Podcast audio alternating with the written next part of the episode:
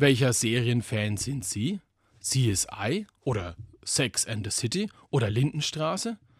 Meine war Dr. House und im Dezember kam die letzte Folge. Naja, in den letzten Folgen habe ich richtig gemerkt, dass aus den Rollen nicht mehr viel zu holen ist. Es kam einfach nicht viel Neues mehr vor. Aber das ging mir früher auch bei Dallas so. Irgendwann hat so eine Serie oder die einzelnen Charaktere nicht mehr den Schwung aus den ersten Folgen. Da waren sich meine Frau und ich einig bei unserer letzten Folge Dr. House. Ach, es gibt nichts mehr Spektakuläres mehr. Irgendwie war dann doch schon alles mal da gewesen.